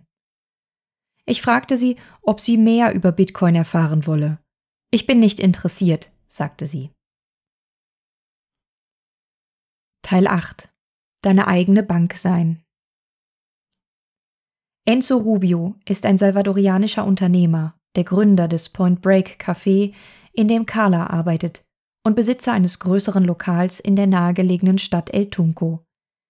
Er erzählte mir, dass er in San Salvador aufgewachsen ist und 2016 in die Gegend von El Sonte gezogen ist, hauptsächlich um zu surfen. Da ihm die Gegend so gut gefiel, eröffnete Rubio 2017 seinen Coffeeshop in El Tunco. Ich liebe Kaffee und es gab keinen guten Kaffee in der Gegend, sagte er. Das Geschäft lief gut und profitierte von einer neuen Welle von Touristen, die kamen, als die Gewalt abnahm. El Tunco ist viel größer als El Sonte, mit viel mehr Geschäften, Restaurants, Hotels und Fußgängerverkehr im Allgemeinen. Einer seiner treuesten Kunden war der Besitzer des Gartenhotels in El Sonte. Im Jahr 2018 überzeugte er Rubio, dort einen zweiten Standort zu eröffnen, der schließlich im November 2020 nach mehrjähriger Bauzeit eröffnet wurde. Rubio bemerkte sofort, wie eng die Gemeinschaft in El Sonte war. Er wusste auch, dass dort etwas mit Bitcoin los war. Ich wusste nicht was, sagte er mir, aber ich hatte das Gerücht gehört. Einer seiner ersten Kunden war Bertie, der Entwickler der beliebten Bitcoin Beach Wallet, der mit seiner Frau und seinen Kindern in El Sonte zu Besuch war. Sie kamen an einem der ersten Tage, an denen das Café geöffnet war, und baten um ein paar Cappuccinos. Als es an der Zeit war zu bezahlen, fragte Bertie, akzeptieren Sie Bitcoin? Rubio antwortete, nein, aber er würde es gerne tun. In weniger als zwei Minuten hatte Nicholas mir ein Wallet eingerichtet und mir Bitcoin im Wert von 8,50 Dollar ausgezahlt. Das war meine erste Transaktion, sagte Rubio. Jetzt ist es etwa 25 Dollar wert. Berties Familie half Rubio ein Schild aufzustellen, das darauf hinwies, dass er Bitcoin akzeptiert. In den ersten Monaten, so Rubio, machte das tatsächlich 10 bis 15 Prozent seines Umsatzes aus. Er sagte mir, dass er das Glück hatte, dass die Geschäfte an beiden Standorten gut liefen, so dass er die Bitcoin nicht verkaufen musste. Er konnte beobachten, wie der Wert des Bitcoins im Laufe der Zeit in US-Dollar anstieg. In einem anderen Jahr wäre der Preis vielleicht in die andere Richtung gegangen und er wäre in Panik geraten. Zur richtigen Zeit am richtigen Ort, sagte Rubio. Anfang 2021 hatte Rubio mehr als 500 US-Dollar in Bitcoin gespart, sowohl von Touristen als auch von Einheimischen, die Satoshis durch gemeinnützige Arbeit im Hope House verdienten. Anfangs hatte er Bedenken wegen der Liquidität, aber als er erkannte, dass Hope House ihm jederzeit Bitcoin in US-Dollar auszahlen würde, machte er sich keine Sorgen mehr. Die Tatsache, dass es liquide war, machte den Unterschied aus, ebenso wie das Lightning Network. Zehn oder zwanzig Minuten zu warten, bis eine Transaktion abgewickelt ist, ist unpraktisch. Aber Lightning ist ein Wendepunkt. Rubio erinnert sich an den Besuch von Mellers. Eines Tages rief mich mein Freund an und er war sehr aufgeregt, sagte er. Er sagte, Jack Mellers ist hier. Er sagte mir, ich solle nach dem Kerl mit dem Kapuzenpulli suchen. Mellers, so Rubio, kam drei oder viermal am Tag in das Café und bezahlte mit Bitcoin, was ihm und seinen Mitarbeitern half, sich an die häufigen Bestellungen zu gewöhnen. Es war eine gute Übung, sagte Rubio. Als ich das Point Break Café vor ein paar Wochen besuchte, verlief der Prozess reibungslos, als hätte Carla ihr ganzes Leben lang Bitcoin benutzt. Am Anfang, so Rubio, musste Carla ihn jedes Mal anrufen, wenn jemand mit Bitcoin bezahlen wollte, und er schickte ihr einen QR-Code. Aber jetzt, mit dem Strike-Konto auf einem Tablet, ist alles ganz einfach. Rubio nennt Carlas Geschichte einen klaren Fall von finanzieller Inklusion. Ich habe auf Twitter ein Video gepostet, in dem ich Carla mit Lightning einen Kaffee kaufe, und es wurde mit mehr als 650.000 Aufrufen zum Selbstläufer. Ich fügte Carlas Strike und Bitcoin Beach Tippseiten hinzu und sie wurde mit Tipps aller Größenordnungen aus Dutzenden von Ländern auf der ganzen Welt überschwemmt. Es war unglaublich zu beobachten, sagte Rubio und erzählte mir, dass zu einem bestimmten Zeitpunkt stundenlang ein ständiger Strom von Tipps einging. Wenn etwas viral geht, wenn Millionen von Menschen dein TikTok-Video sehen, ist das großartig. Aber das war noch viel besser, denn es waren keine Likes, sondern Satoshis. Jetzt entwickelt sie wie so viele andere hier eine Ansparstrategie, sagte er. Für mich ist es dasselbe. Ich hatte schon mehrere andere Geschäfte, aber ich habe nie Geld für Notfälle beiseite gelegt. Bitcoin gibt einem einen größeren Anreiz zu sparen, anstatt es auszugeben. Wir wissen, dass die US-Dollar-Inflation offiziell vielleicht drei bis vier Prozent pro Jahr beträgt, aber hier unten werden die Dinge immer teurer, sogar von Woche zu Woche. Ich weiß, je länger ich mit dem Ausgeben der Bitcoin warte, desto mehr Kaufkraft habe ich. Die gesamte Region befindet sich im wirtschaftlichen Aufschwung, so Rubio. Der Umsatz in El Tunco ist dreimal so hoch wie der seines Lokals in El Sonte, aber das Point Break Café hat jetzt das gleiche Volumen wie früher. Das Point Break Café ist jetzt die erste Adresse, sagte Rubio mir. Er sagte, er sei von Bloomberg und dem Wall Street Journal interviewt worden. In der Tat besuchte ich El Sonte in der Nebensaison, wenn die Luftfeuchtigkeit und die Hitze am höchsten sind und es fast jeden Tag regnet. Und dennoch waren die Hotels selbst zur Wochenmitte voll, jede Nacht brummte es vor Energie. Als ich Rubio jedoch zu Bukele befragte, änderte sich sein Ton. Rubio findet es widersprüchlich, dass Bukele der Bevölkerung Bitcoin aufzwingt. Bitcoin ist so regierungsfeindlich, sagte er. Es ist daher überraschend, dass eine Regierung Bitcoin den Menschen aufzwingen will. Anfang des Jahres hielt Rubio ein Gesetz über gesetzliche Zahlungsmittel für unmöglich. Er hatte gesehen, wie Bukele 2017 ein paar Mal über Bitcoin getwittert hatte und wusste daher, dass er schon lange darüber nachdachte. Aber warum sollte die Regierung den Menschen die Möglichkeit geben, Transaktionen außerhalb des Bankensystems durchzuführen? Es gibt so viele AML-Gesetze, sagte er, die Öffnung der Wirtschaft für Bitcoin ist der umgekehrte Weg. Zwei Monate vor der Ankündigung des Bitcoin-Gesetzes, sagte Rubio, gab es sogar Gerüchte, dass die Regierung das Land wieder auf Colonnes umstellen würde. Seine Mutter warnte ihn und sagte, dass sie ihr Geld von den Banken abheben müssten, da sie im Falle einer Währungsumstellung einen Schnitt befürchteten. Das Gesetz hat Rubio verblüfft. Es gibt eine Diskussion über Bitcoin, sagte Rubio, und eine andere Diskussion darüber, wie die Regierung seine Einführung umsetzt. Bei Bitcoin geht es darum, die Regierung herauszufordern, sagte er. Es geht darum, der Regierung die Macht zu nehmen, mit unserer Wirtschaft und unserem Geld und unseren Ersparnissen herumzuspielen, nicht um staatliche Eingriffe.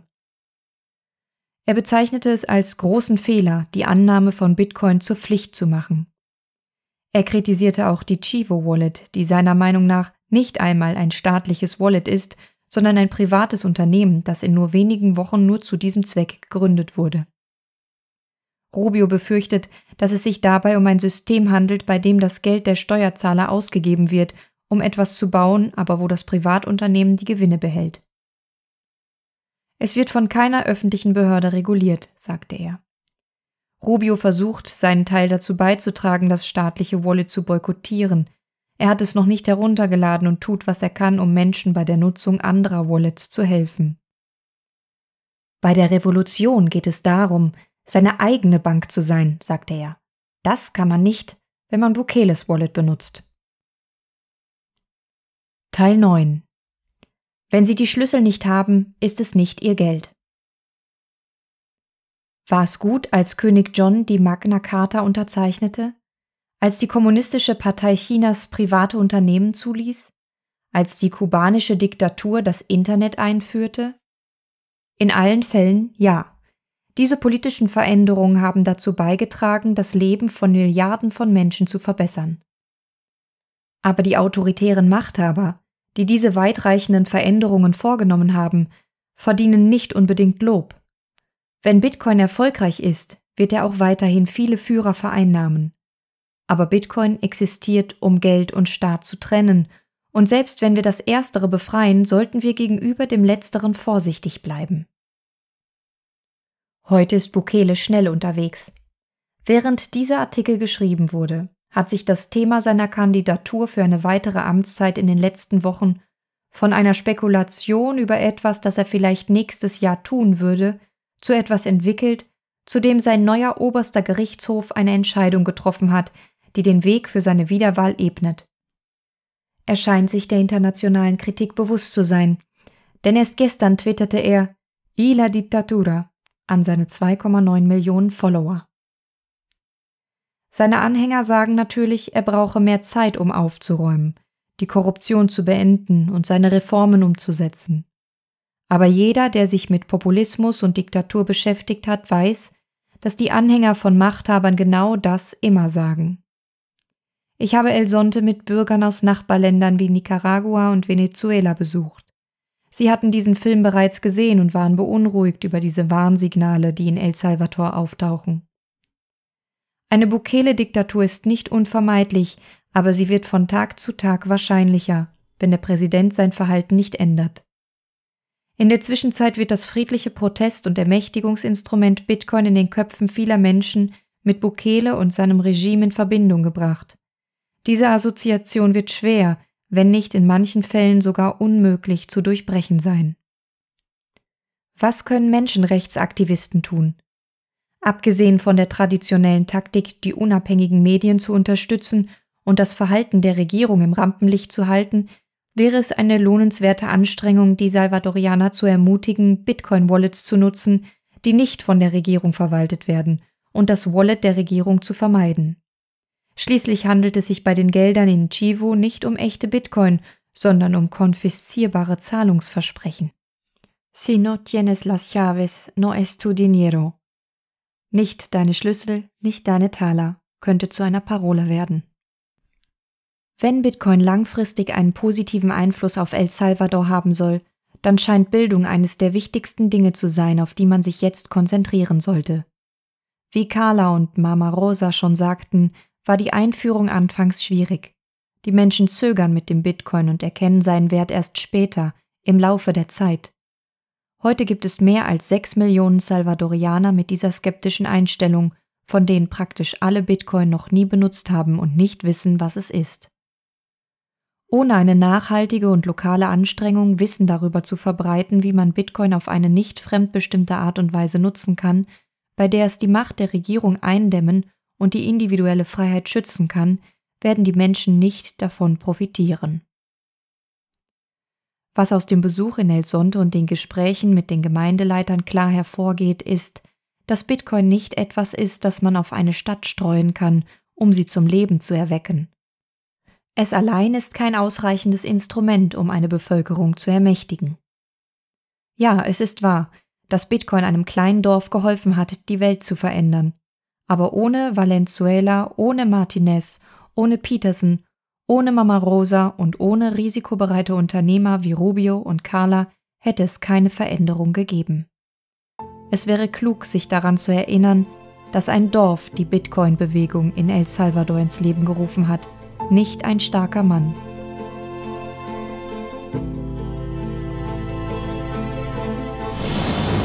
Vielen Dank fürs Zuhören. Wenn du die Übersetzer und Sprecher der Artikel unterstützen willst oder dich für Bücher zum Thema Bitcoin interessierst, schau vorbei auf www.aprico.media.